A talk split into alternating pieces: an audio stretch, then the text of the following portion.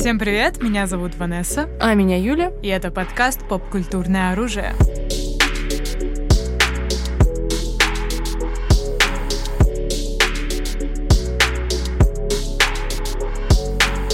Друзья, сегодня у нас с вами тема, которую мы вам предложили в одном из подкастов, и вы поддержали ее в комментариях, поэтому мы, собственно, решили, почему бы и нет, совместить наши и ваши, так сказать, желания. Вот. И сегодня будем разбирать такое понятие, как мономиф. Ну, мы надеемся, что это не будет похоже на какую-то educational лекцию, постараемся это все в такой лайтовой форме, но штука интересная. Ну да, я бы сказала даже ну, если вы чуть-чуть, э, чуть-чуть интересуетесь, ну, не знаю, сторителлингом, э, сценариями, mm-hmm. вы уже знаете, что это такое сто раз, потому что это такая детская книжонка, скажем так, азы, азы, знаешь, первые, mm-hmm. буквально даже Оксимирон в батле с Гуном напоминал да, реально тысячеликого героя, герой, да. да. То есть это такие, да, вещи, которые с нами, даже если вы чуть-чуть, даже если вы любите Звездные войны, вы знаете, что такое мономиф, то есть это такая штука. Ну, вот. Ну да, а... да, скорее всего. Действительно очень попкультурно. Мне кажется, вообще э, именно после рэп-батла этого многие как-то такие прям совсем массы-массы обратили внимание на то, что это такое, что за тысячеликий герой. И вот это вот Нет, я бы, я бы сказала, что они скорее типа, это что, книга, ну ладно, пожалуй, забью на эту всю историю. Вот. Но на самом деле не обязательно читать э, всю книгу ну, конечно, не обязательно. Э, потрясающего автора Джозефа Кэмпбелла, чтобы понять, что такое мономиф, учитывая, что в его книге, ну, это человек, который перебрал кучу-кучу мифов, э, работы там Фрейда, Юнга, mm-hmm, это все mm-hmm. анализировал, анализировал и пришел к выводу, что все истории одинаковые, что все мифы одинаковые, что все фильмы одинаковые, одинаковое, все одинаковое. Вот. И изначально он как бы... Кто он по MBTI? Э, званию, так скажем, короче. Хорош, хорош.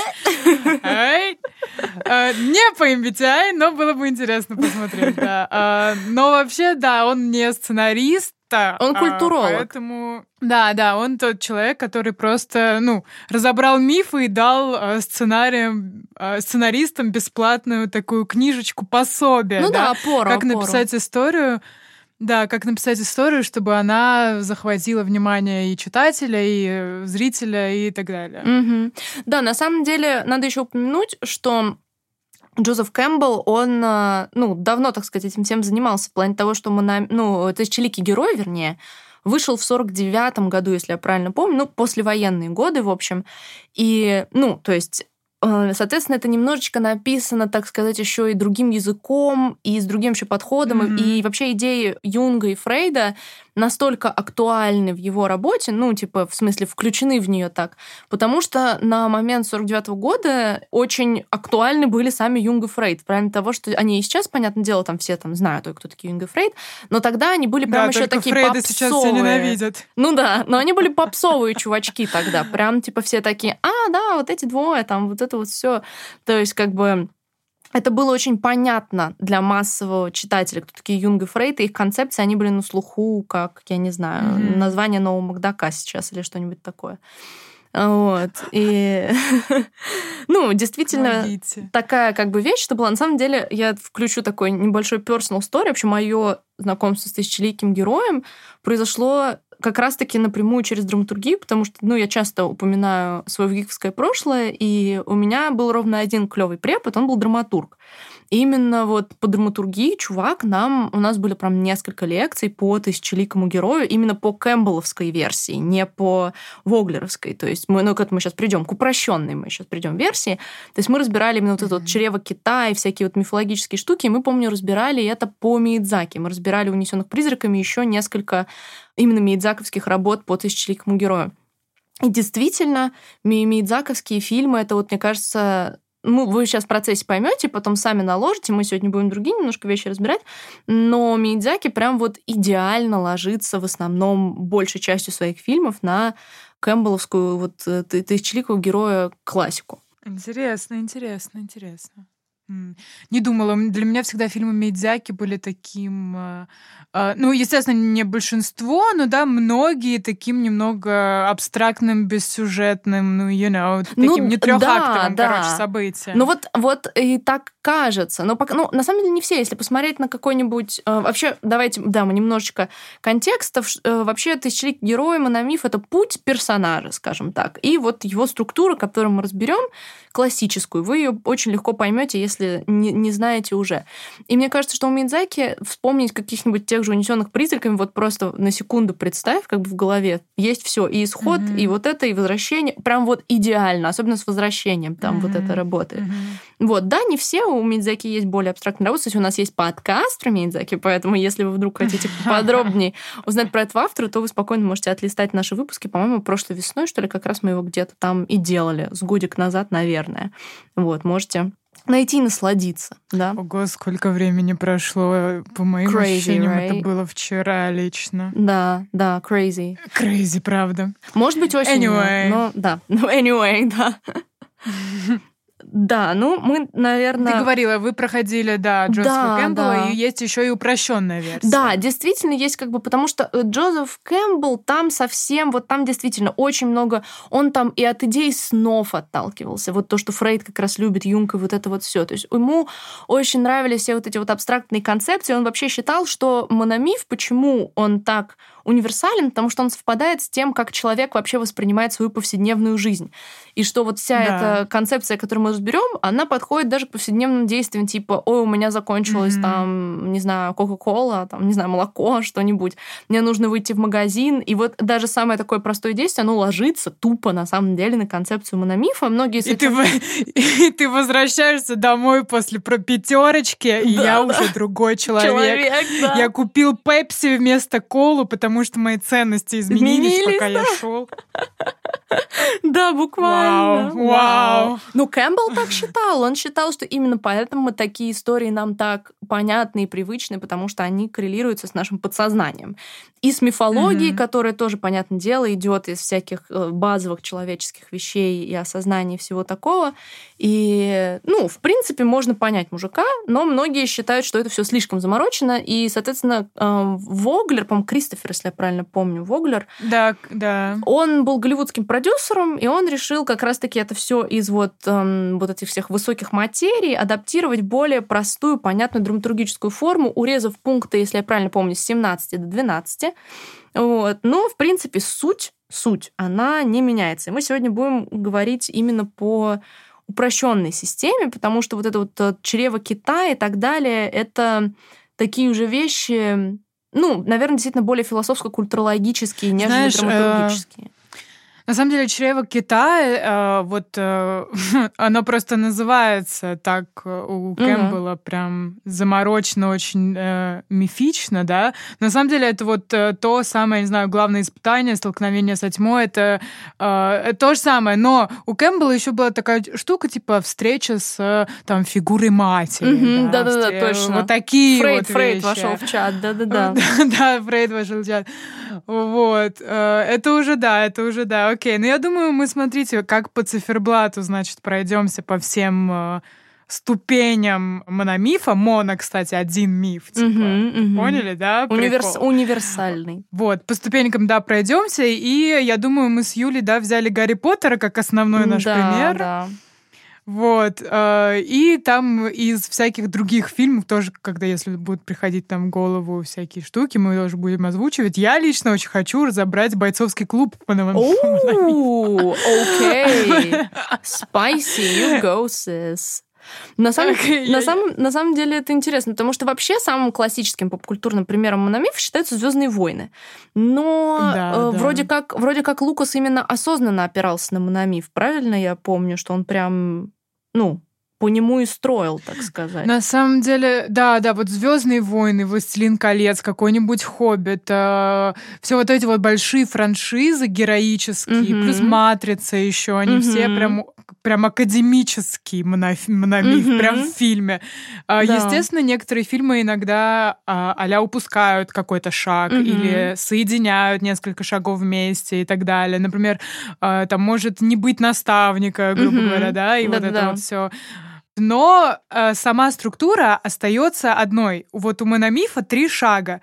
Это твоя обычная жизнь, я, и ты решаешь что-то поменять, Угу. ты идешь по этому пути изменения и возвращаешься другим человеком, да, ну, примерно это самая-самая упрощенная версия, путь героя, вот, но каждый из этих, да, трех этапов э, можно поделить еще на несколько, Мгм. и как раз эти несколько мы разберем. Да, Все начинается, друзья мои, с нашего обычного, обыденного точно. мира. Обыденный мир, То есть, да.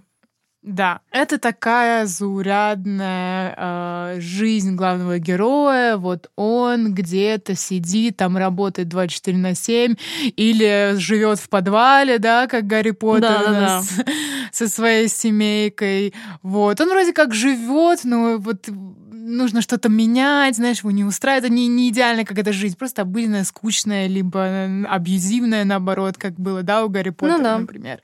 Ну, у нас как бы на этом этапе нас знакомят с героем, и если это, ну, Ага. протагонист, а по Банамифу это протагонист, то пытаются вызвать у нас определенную симпатию к нему, чтобы мы им плюс-минус прониклись и как бы уже, так сказать, по-свойски к нему относились, что это вот это наш там, наш пацан и так далее.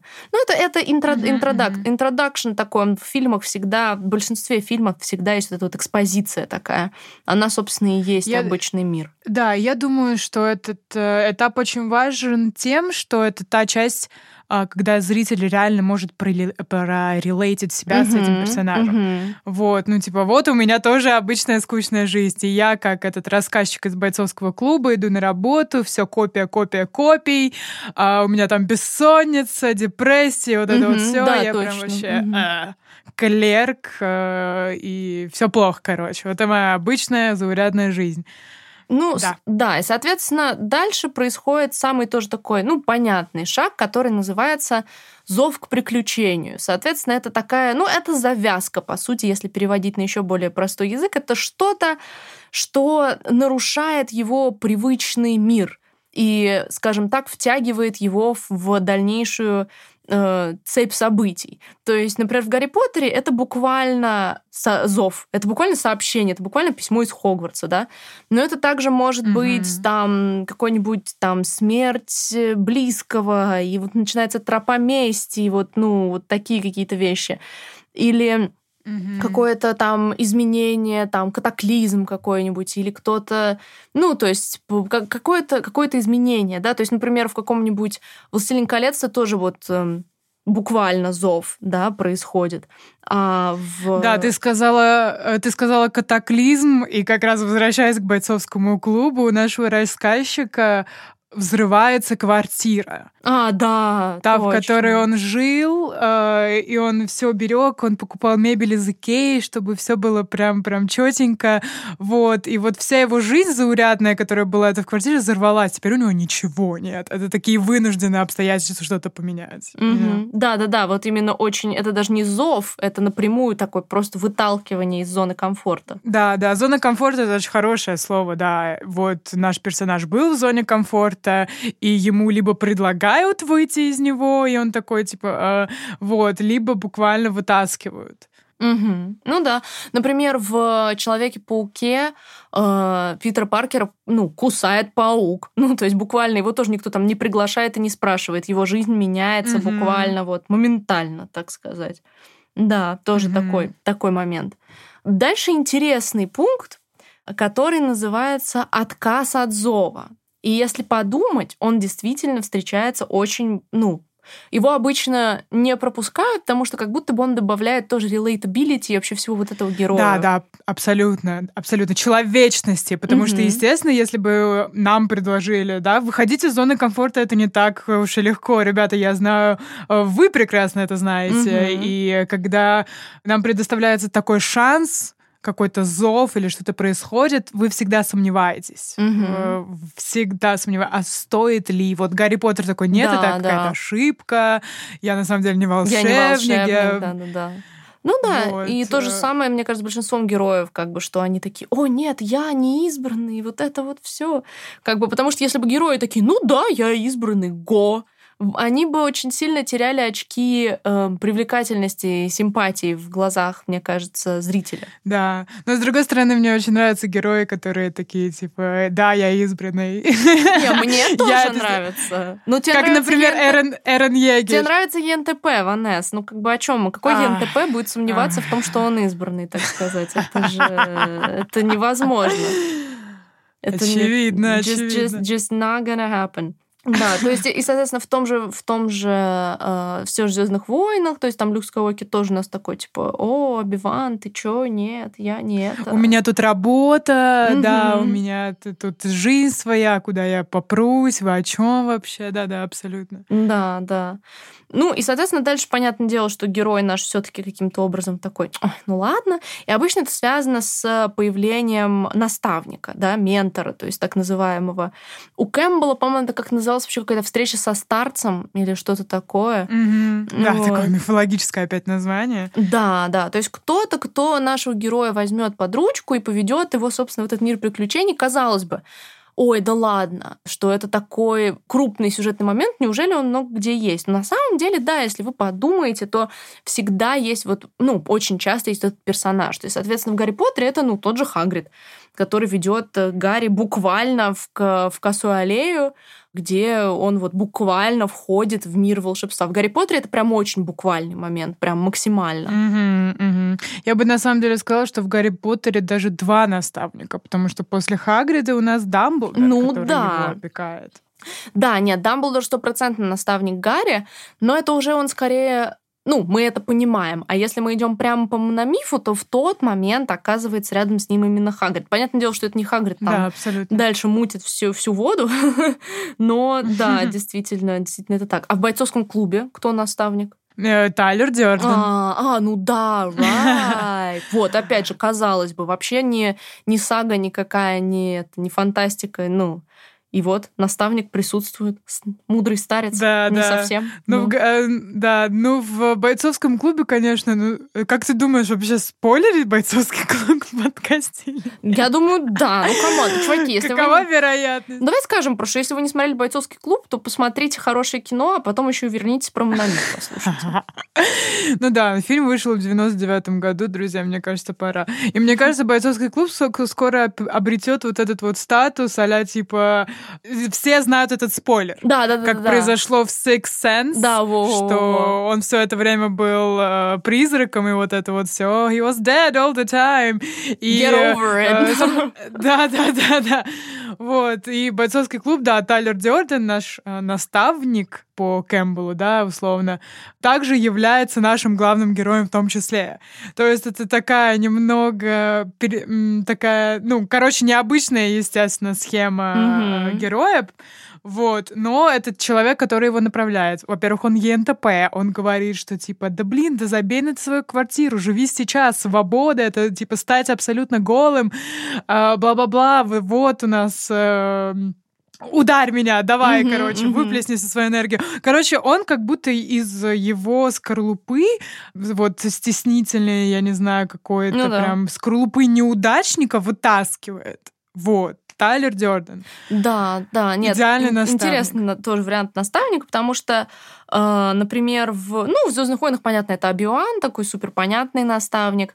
В, на самом деле, в Человеке-пауке, по сути, этот момент это не совсем наставник, который ведет Питера Паркера, потому что это дядя Бен, который говорит ему, ага, что большая ага. сила это большая ответственность. И дядя Бен, как мы знаем, откидывается у нас.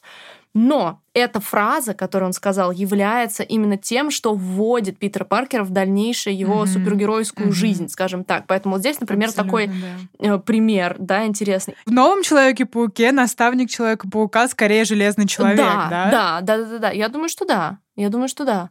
В новом, в новом, да, получается, он эм, его берет в, там в Берлин сначала, и потом остается его вот этой вот силой присутствия. Да, это интересно. Мне хотелось упомянуть еще «Короля льва», где, например, забавно, что наставниками являются, по сути, Тимон и Пумба, которые ведут Симбу в жизнь в джунглях и вот это вот все Хакуна Матата и так далее. А, кстати, Король Лев тоже очень хорошо вписывается в Да, он ложится, он тоже классическая история. Да, да, да. И помимо наставника, а, э, Тимон и Пумба являются еще его друзьями. Да. Э, и все путешествие э, как бы следующая э, часть э, мономифа это первый рубеж, да? Угу, да, вход. первый рубеж. Угу. И обычно на этом этапе происходит э, что там происходит на этом этапе? А, ну, первый рубеж, он же иногда называется запорог. То есть, как бы это переход, но более... Эм, то есть, понятное дело, что э, у нас есть ментор, который как бы его ведет, но э, переход это вот первое какое-то шаг навстречу э, вот да, этому всему есть... приключению. Да, да, то есть я хочу сказать, что это не какой-то, ну, это не какой-то длительный этап, да, это просто переход э, в новый да, да. этап, как да. бы первый рубеж, рубеж, и, рубеж, да, и многие вот. считают, что в Гарри Поттере это немножко смазано, потому что кто-то считает, что это когда он с Хагридом заходит на косую аллею, но как будто бы более символичным, наверное, является платформа 9 3 четверти, да, для рубежа, через которую он буквально проходит и оказывается вот уже прям совсем в волшебном мире. То есть тут как бы структура, которую можно читать по-разному. Это действительно так, чем хорош, наверное, мономиф, тем, что он вроде, мы говорим, вот пункты, структура, но на самом деле он открыт к интерпретации. Это достаточно прикольно. Да, естественно. В бойцовском клубе первый рубеж тоже, мне кажется, немного размыт. Даже я немного опешила сейчас, подумав об этом фильме, но, возможно, это тот момент, когда наш э, рассказчик в первый раз участвует в клубе бойцовском, то есть его первая битва. Угу. Или когда он, например, переезжает в квартиру Тайлера Дёрдена, mm. например. Ну, кстати, да, Его... maybe. Maybe, да. Следующий этап очень важный, потому что я хотела просто э, перейти к Тимону и Пумбе, э, что а, это ага, и наставник ага. его, и друзья в том числе, потому что следующий этап называется вот испытание враги, враги э, и друзья. Это угу. тот этап, когда герой преодолевает свои первые вот эти вот шаги, первые испытания. Он находит друзей, он находит союзников, он понимает, кто враг. А, такое первое знакомство с миром, да? Да, и на самом деле, мне кажется, это достаточно большой этап, этап, потому что часто в фильме он занимает большую mm-hmm, часть mm-hmm. вот это вот типа... И в, в, этот, в этом куске нам как будто да. бы кажется, что толком ничего не происходит, потому что герой просто вот ходит, знакомится, взаимодействует. Но на самом деле это э, закладывает фундамент для всей остальной развязки и драматургического развития. Uh, то есть, uh, например, да, в Гарри Поттере, что у нас uh, Гарри, ну, ходит в школу, ну, он, он знакомится, он с знакомится, да, и Гермионой, но при этом он встречает Малфоя, Снейпа, и вот у него есть там уже и антагонист, и все, он становится, соответственно, мне кажется, квидичная часть туда входит, что он становится ловцом. Да, да, да, да. То да, есть, да, как да. бы он понимает, что у него талант к полету. То есть, вот это вот вся такая settle in часть происходит. Да, он просто, скажем так, приспосабливается приспосабливается к жизни, да, новой. Да, да, а, да. А, как и, собственно, например, в Человеке-пауке тоже он делает свои какие-то первые шаги э, к становлению героя, да, он там угу. спасает каких-то э, просто людей, знаешь, как френдли, сосед Человек-паук и так далее. Угу. Вот. А, в бойцовском клубе это, наверное, весь этот этап становления э, рассказчика из такого зашуганного э, лузера в суперматча. Mm-hmm. Э, то есть он, они там создают весь этот подпольный бойцовский клуб, он уже живет с Тайлером, и это превращается в обыденность. Он приходит на работу весь побитый, mm-hmm. ему вот все равно, и он э, типа э, с боссом у него происходит конфронтация, он увольняется с работы. Короче, он прям весь такой mm-hmm. уже все. Я крутой Тайлер Дёрден, друзья. Mm-hmm. Mm-hmm. Ну да, нет, на самом деле это действительно всегда большая часть. Предположим, но в Звездных войнах это кусок, когда появляются Хан Соло, Чубака, вот они соглашаются отвести там Люка с Обиваном на Альдебаран, то есть вот у них появляется команда, обозначается, да, то есть как бы появляются какие-то новые, э, новые персонажи и все, то есть и формируется основа, особенно если это франшиза, мне кажется, на этом этапе формируется вот нам, нам знакомят со многими важными в будущем персонажами, особенно если это франшиза. Да, да, да, да, абсолютно. Это мега важный этап, скажем так. Это такой прям супер сеттинг. А, даже в некоторых э, моментах, если, например, герой изначально должен э, что-то преодолеть, да, допустим, это его еще этап когда его, не знаю, учат драться, например, угу. да, ну там, не знаю, да, да. как убить Билла или там в «Матрице» тоже, то есть он там проходит тренировки, там или в «Бэтмене», да, например, условно. Угу. А, то есть это такой подготовительный этап. Скажем. Ну да, потому что подготовительный к чему? К тому, что следующий этап, у него есть несколько названий, он называется «Истолкновение с тьмой», и если, или, если более мифологически, то «Вход в пещеру». Да? То есть это, это такой этап, где герой впервые сталкивается с реальной какой-то угрозой, да, с реальной э, то есть кризис какой-то происходит. То есть после вот этой вот сеттл части такой, типа вот э, мы знакомимся, мы делаем то, все, у нас появляется реальная ну да, кризис, кризис и угроза, да. То есть персонаж может в этот момент дать слабину mm-hmm. какую-то, там, бояться, думать, что он там не прав, и все там зря. Но потом, конечно же, он как бы преодолевает это и готовится уже к более каким-то масштабным конфликтом. То есть это еще не та развязка, первое финальное столкновение со злом, да? Потому, предположим, в Гарри Поттере э, к этому этапу относится битва с троллем в подземелье, да, когда они спасают Гермиону. Соответственно, это этап, где они, Да-да-да. где, да, да, где они выясняют, там пытаются понять, кто помощник Волан-де-Морта, думают, что это Снейп. То есть вот и, соответственно, это игра в Квидич, где ну, где его, где Гермион там поджигает э, Снейпу одежду и все вот это вот. И, ну, в Гарри Поттере, на самом деле, еще забавно, что э, достаточно буквально является входом в пещеру комната, которую охраняет Пушок, так называемый. Вот, то есть О, буквально есть реально? вход в пещеру. Да, здесь прям по классике. Также, наверное, к этому этапу относится весь кризис Гарри с зеркалом ей на леш, э, с тем, что он не может принять там родить. Ну, в общем, вот а, эта да, вот вся да, часть. Да. Это тоже его такой Блин, кризис. Мне очень нравится, кстати, этот момент. Мне Я, тоже. В Гарри Поттере, то есть помню а, мало что чего из Гарри Поттера, а, но именно этот момент с зеркалом а, мне прям запал в душу и в память, и как Дамблдор ему как-то супернаставник объясняет, что Гарри, мы в зеркале видим то-то и то-то и то-то.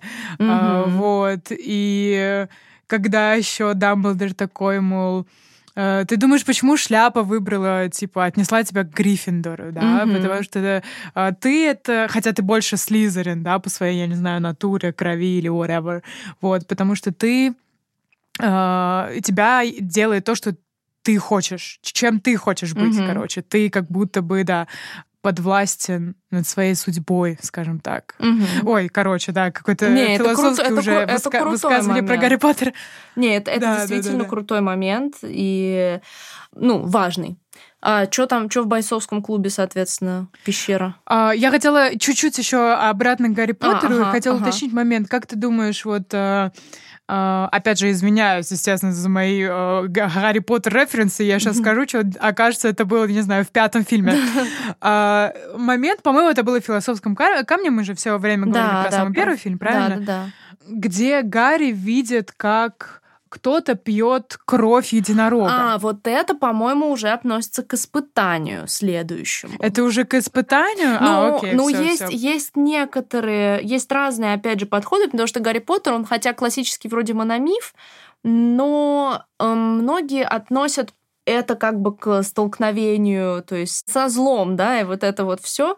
Э, но мне на самом деле более интересной кажется распределение на арки, которое вот я предоставлю сейчас в дальнейшем, потому что многие относят ага. вот всю, всю эту часть к вот это вот все к пещере, а испытанием уже считают только когда они заходят в пещеру и преодолевают по там шахматы, эти прутья, там тролля, вот mm-hmm, это вот все. Mm-hmm, Но, на мой взгляд, есть, опять же, вариант поинтереснее, который я, наверное, и представлю. Окей, okay, ну, если бы мне сказали быстро распределить по мановивку Гарри Поттера, я бы распределила вот как раз-таки так. Ну, я да, бы отнесла да. к испытаниям только когда они заходят, там, э, эти, да, шахматы, вот эти вот, э, лиль, э, как их Wines. Да, да. Ну, в общем, да. я не помню Гарри Поттера. Anyway. Да, господи, я забыл, как называется действительно какие-то смертельные прутья. Ну, короче, они солнечного света боятся. Да, вот эти прутья, да, да, да, да, да, да, да, да. Да. Это, Гермиона, не двигайся. Да. Да, да, да. Я думаю, в бойцовском клубе с столкновение с тьмой и когда наш рассказчик начал сомневаться, это было когда бойцовский клуб из подпольного стал какой-то их домашней организацией. Mm. Когда он в один день проснулся и такой, типа, ему постоянно мешали, потому что люди, которые в бойцовском клубе были, они были у них дома, у них были какие-то испытания, чтобы войти в бойцовский mm. клуб, то есть в их вот эту вот секту. А и когда ему еще мешало то, что Тайлер с э, Марлой там развлекались на втором этаже. Короче, его вот эти вот маленькие моменты начинали раздражать. Mm. Такой, типа, так, it's something, something that I don't like. Mm-hmm. А, вот, что-то тут нечисто, короче, какая-то странная фигня. Он еще звонил Марле, и она как бы очень странно по отношению к нему себя вела, потому что, естественно, это был один и тот же человек, она mm-hmm. была с одним человеком. Ну, да. А он такой типа, ну да, ты занималась сексом с моим лучшим другом, ой, там, я не знаю, просто другом, whatever. Вот. И, э, в общем, короче, и у него какие-то сомнения в голове начали uh-huh, возникать. Uh-huh. Типа, что происходит? Почему Марлон себя так ведет? Почему все эти люди делают здесь? И э, мне кажется, очень важный момент — это убийство Боба. Uh-huh. Его звали Боб Сингер. Э, нет, Боб... Его звали Боб... Господи, э, человек, который смотрел «Бойцовский клуб» на 10 раз, забыл, как звали, Боба. Ну, anyways, э, ну, естественно, убийство человека — это, ну, какая-то жесть, я так понимаю, что... И он когда с этим столкнулся, и такой, типа, нет, с этим точно что-то не так со всем этим бойцовским клубом. И это вот э, какие-то сомнения в него воткнуло, да. Ну, это интересно тоже, на самом I деле. So. Ну, ну нет, я, я согласна, в принципе, с тобой, мне кажется, в этом прочтении. А, потому что дальше у нас как бы идет испытание, главное испытание, которое как раз-таки называлось в чреве кита у, у Кэмпбелла. То есть это опасное физическое какое-то испытание или там внутренний кризис, который, в котором он должен пережить, чтобы вообще э, двинуться дальше, столкнуться с величайшим страхом, вот, ну, то есть какие-то такие вещи, да.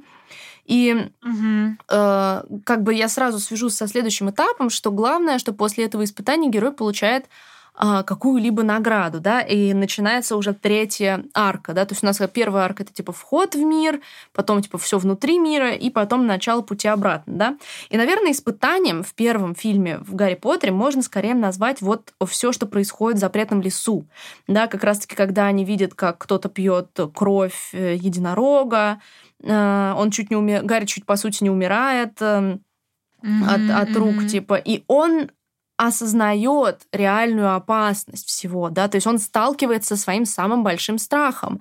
Именно в этот момент он его проживает так, реально этот страх. Дальше, когда он сталкивается повторно с Волан-де-Мортом, это уже немножечко другое.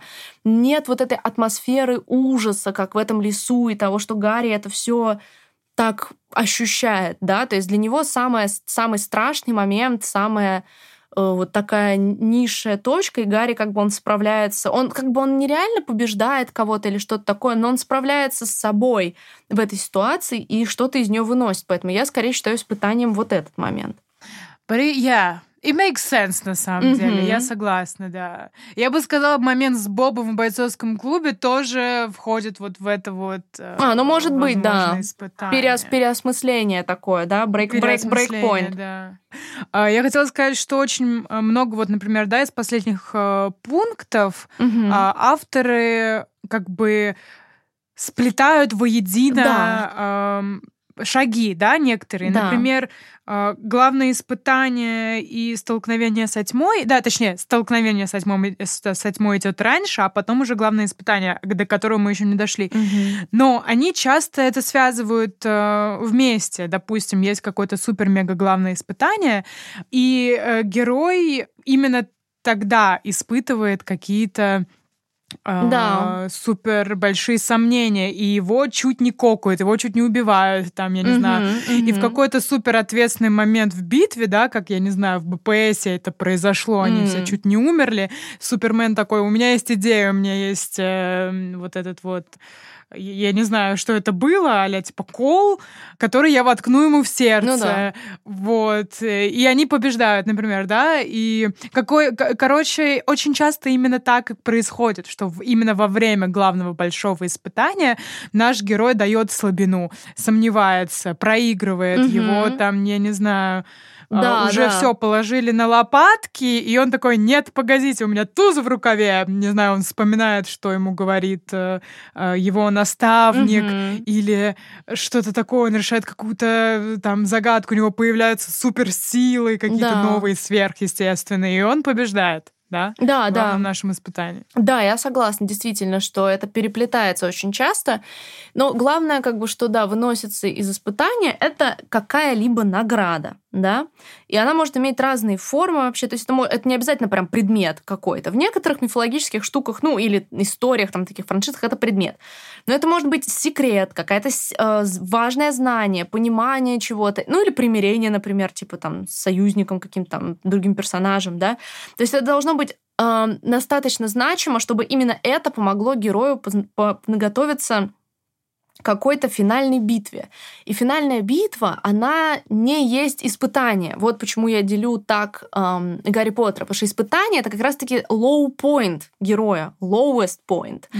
И когда он Мгм. получает награду, именно тогда он готовится к самому финальному финальному испытанию, да. И в Гарри Поттере, соответственно, что после того, как он выживает в лесу и, ну, решает действовать, понимает, что надо, типа, что-то делать, его наградой, типа, является понимание, во-первых, того, что в Хогвартс Пушка притащил Хагрид, и он узнает, что Пушка можно усыпить музыкой. То есть он получает, ну, подсказку для того, чтобы пройти в пещеру и Мгм. дальше столкнуться.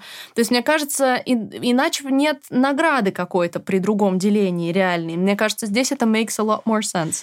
Да, и в этом обозначении награды, да, потому что есть награда, а есть вознаграждение. Но Мгм. к вознаграждению мы еще не пришли. Награда это что-то, что получает вот герой, э, что ему помогает преодолеть, да, свою главную, Да, да. главного какого-то врага, да. Да. Э, Или там это копье Супермена, или это знание, что какое-то там другое знание. Это может приобретать реально разные Формы. эм, Мгм. Формы. Это может быть артефакт физический, это может быть, да, знание, это может быть суперсила. Мгм. Все что угодно. Даже если герой там что-то вспомнил, это уже все супер награда, которая ему поможет.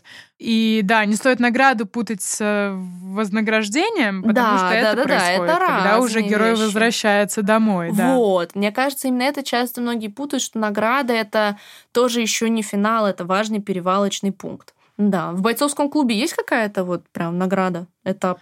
А, слушай, дай-ка подумать. Вообще, я думаю, что Тайлер э, Дёрден, э, когда, точнее, наш рассказчик, да, когда в него появляется а, вот это вот э, сомнение, и его узнают в другом городе, а, он понимает, что, э, короче, что-то тут нечисто, и он начинает путешествовать по городам, искать вот эти вот э, их базы бойцовского клуба Ну и да. так далее. И в самый супер ответственный момент, э, когда он на крыше с Тайлером Дёрденом, да, с самим собой, да, Мгм. с пистолетом в руках. И это его, получается, главное испытание. И что интересно, в бойцовском клубе главное испытание происходит против своего наставника и М. против изначальной своей цели. То есть, то есть это такой немного моновив перевертыш, потому что, по идее, то, то, что ты в новый мир входишь, это всегда какое-то позитивное событие. А, Это, если бы это было, например, в Гарри Поттере, то э, это бы оказалось, что Дамблдор на самом деле злодей и супер Гитлер, Ну да, да, и да, он да. хочет всех истребить. Вот. В бойцовском клубе это так и происходит, что его альтер-эго, скажем так, его наставник, а, у него такая большая террористическая операция, которую Мгм. он сам против. И мне кажется, награда была именно в том знании, что он может пристрелить себя, что знание того, что он и есть Тайлер Дёрден, М. и чтобы остановить себя же, он делает выстрел в как бы в себя. Мгм. А, и что помогает избавиться от Тайлера Дёртона, I Хм. think. Хм, Well, maybe, maybe. Действительно, мне кажется, самое интересное в этом всем это интерпретации такие, возможность вообще интерпретировать. Э, Но награда, вот мне кажется, действительно, награда и следующий этап, он, ну, тоже его по-разному называют, но а, мне нравится, наверное, название перерождения, потому что, по сути, это кульминация, которая ведет к какой-то реальной трансформации героя, да? То есть это самая опасная какая-то встреча вот с эм, ну, финал боссом, наверное, можно сказать. Э, А подожди, у нас не было уже финал босса? Нет, у нас была награда. Ага, Ну, окей, наве- окей. наверное, получается, то, что ты описала по бойцовскому клубу, это вот перерождение скорее, чем награда. Слушай, Я просто подумала, что награда это, наверное, его понимание того, что Тайлер Дёрден, ой, в смысле, что, короче, он один человек. И это дает ему Да. а, возможность, ну, спра- ну, как бы устранить. То есть его награда это понимание. верно. Самого все этого верно, все факта. верно. Да. Да, но просто, опять же, эм, в бойцовском клубе, мне кажется, награда очень сильно сопряжена с именно главным боссом. Ну да, да. Финальным боссом. И часто именно так и происходит.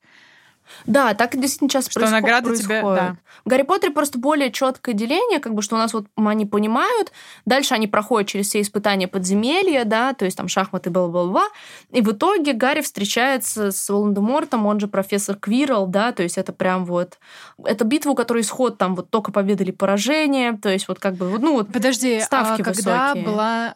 Да, когда была награда у Гарри Поттера еще раз? Награда Чё- это после, что это после того, как в лесу вот эта вот вся стычка с пьющим кровь единорога э, Волан-де-Мортом, э, Гарри понимает, что ка- понимает, как пройти обойти Пушка. Они понимают, что это Хагрид сделал, ну, во время того, как они в лесу, это все в разговоре и так далее.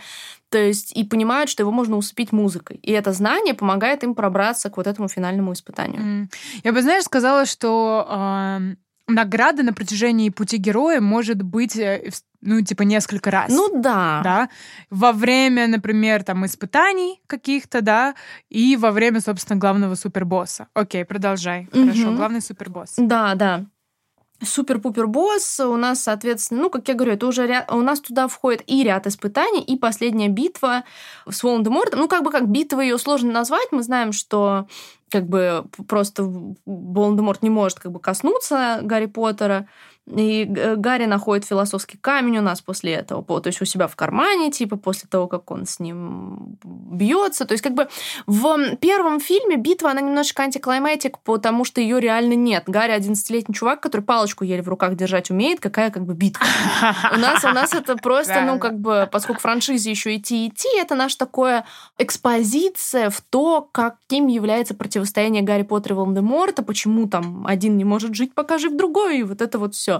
То есть, но чисто номинально это и есть вот эта вот битва, из которой Гарри выходит, ну, номинально победителем. Да, он жив, все супер-пупер, у него еще есть и а, философский камень. Да, то есть вот у нас получается вот это В происходит. качестве вознаграждения. Ну да. И мне кажется, это такая штука, которая, ну, не всегда прям вот битва. То есть, например, «Властелине колец», ну, в первой, наверное, части, это получается момент, когда Голум откусывает Фродо палец кольцом и прыгает в лаву, типа, вслед за ним. Ну, то есть, это вроде не совсем битва, Ага. но кольцо упал. Ну, то есть, вот какие-то такие вещи, да, то есть, вроде это тоже подходит. В каком-нибудь Мгм. этом Короле Льве это встреча с Шрамом, да, то есть и это, наверное, как он узнает, что Шрам убил его отца и сбрасывает. Блин, э, помнишь его этот момент? Oh, yeah. I was crying my ass off, где Скар эм, такой а он опять у скалы, как был Да. его отец, и он такой типа, ха, guess what, это я убил твоего папочку, и Мгм. такой, «Пш». Да, да. No, блин, хочу пересмотреть Короля Блин, да. Long live the king, так сказать. Да, да, да. На самом деле, э, если так подумать, то Скотт Пилигрим против всех тоже очень похож на Мономиф, только он Ха. подается в мега шуточной форме. Ну да, И kind of. поэтому, да, все испытания, то есть э, все наши эксы, да, злые, которые Мгм, были на нашем пути, он выходил из них победителем, а Final Boss — это тот продюсер Рамона, и вот это вот все чистый мономиф. У него была заурядная жизнь, заурядная девушка, у него появилась там, я не знаю, а, цель э, добиться Рамона, Мгм. это как бы вхождение, да, в новый этап. Череда испытаний и финальный босс. Чем вам не мономиф? Ну да. Ну да, да. На самом деле, вот, д- друзья, вы слушаете сейчас, и я думаю, что в процессе вы вспоминаете вещи, которые вы пересматривали много раз. Это проще сделать с вещью, которую вы видели реально кучу-кучу раз, своей какой-то любимой. И поймете, что очень многие этапы, пусть не в чистом виде, пусть немножко скрещенные, но они действительно накладываются на ну, подавляющее большинство драматургических Мгм. структур. Да. Вот с концовками есть такой момент, что действительно их дробят иногда на много пунктов. Иногда у нас есть отдельно дорога домой, возрождение и возвращение с эликсиром, который почему-то, несмотря на мифологический контекст, все время вот эликсир оставляют. Я вижу все время тут возвращение с эликсиром везде. Да? Но иногда это возвращение домой с эликсиром. Да? То есть иногда это объединяется да, в да, один да, этап. Абсолютно. И мне кажется, в Гарри Поттере именно так что вот он победил, у него есть, грубо говоря, типа философский камень, он выигрывает факультетское соревнование, и как бы он буквально возвращается в свой обычный мир, потому что, по идее, как бы весь прикол в том, что герой возвращается kind of в свой starting point, но совершенно другим.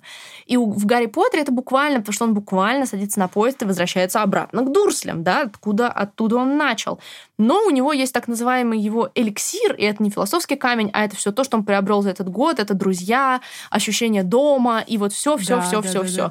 Он и he is a changed man, и он едет и такой типа, ну I'll be back, типа все четенько, да. То есть и в, в, Гарри, в Гарри Поттере нет вот этого деления. Можно выделить возрождение, когда он просыпается в больнице, но на мой взгляд это не пикинг. Мне кажется, здесь вот уже есть такая, ну финал достаточно цельный, и это и возвращение домой, и эликсир, оно вместе на мой взгляд. Да, да, я согласна. И часто, мне кажется, в фильмах «Возвращение домой» финал, он очень связан с тем, что герой приобрел там какую-то уверенность, какие-то силы, друзей, mm-hmm. you know.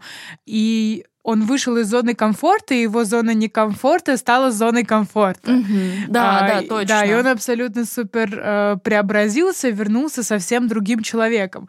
И э, вот это абсолютно это произошло так с Фродо. Это, например, если, не знаю, там Стражи Галактики, да, те ну, же да. тоже абсолютно. Ну и, и, и Человек-паук. Э, теперь они семья. Человек-паук тот же. Он mm-hmm. принял mm-hmm. свою необходимость быть героем, сила, ответственность, все такое.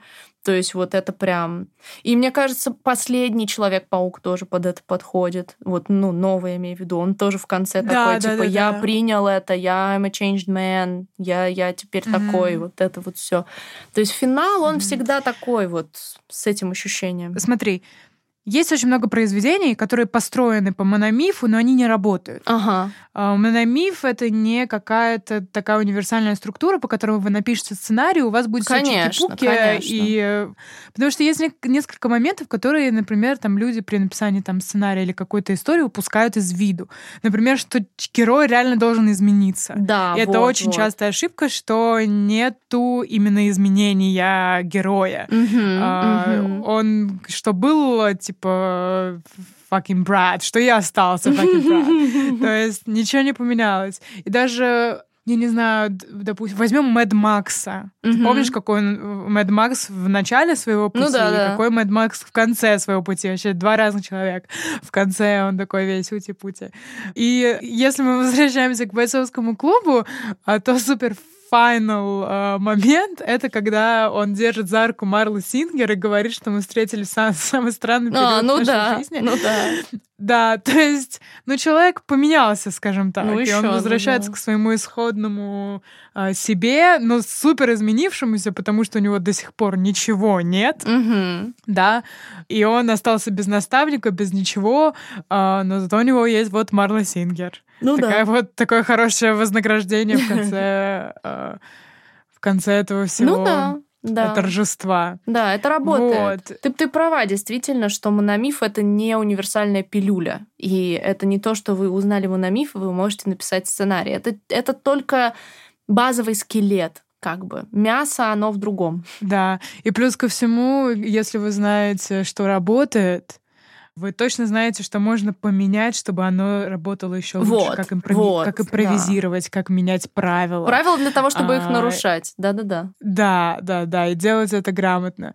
Это действительно формула, которая очень хорошо работает. Она опирается на наши, мне кажется, такие очень глубинные психологические вещи, как желание человека жажда изменений да, да. Да, в своей жизни. В этом, в этом Кэмпбелл а... был прав. Мономиф коррелирует с нашими внутренними какими-то желаниями. Это правда. Абсолютно. И это даже если взять самую такую банальную ситуацию, которую мы обсуждали в самом начале, это поход в магазин ага. за Кока-Колой, да, да, да, и покупкой Пепси вместо него. Это может быть все что угодно. Человек живет своей заурядной жизнью, ходит на работу и работает, не знаю, бухгалтером, но он хочет на самом деле торговать. Ладно. Он хочет на самом деле а, я не знаю, играть на барабанах или там что-то mm-hmm. в этом роде. И он, в свою очередь, каждый человек хочет свою историю героя хочет mm-hmm. быть тем самым э, ликом тысячеликого героя. Да, да. And I think it's beautiful. Yeah. О, какая, какая хорошая финальная точка, действительно. Прям you, you did it, sis. Yes, you said it. She said it. Да, друзья, пишите, пишите, какие фильмы вам кажутся хорошими примерами мономифов, или книги, возможно, в принципе, без разницы, все это драматургия. Вот. Э, и знали ли вы раньше о мономифе, или это мы сейчас для вас, возможно, что-то приоткрыли, нам будет интересно и приятно об этом узнать, так что делитесь. Да.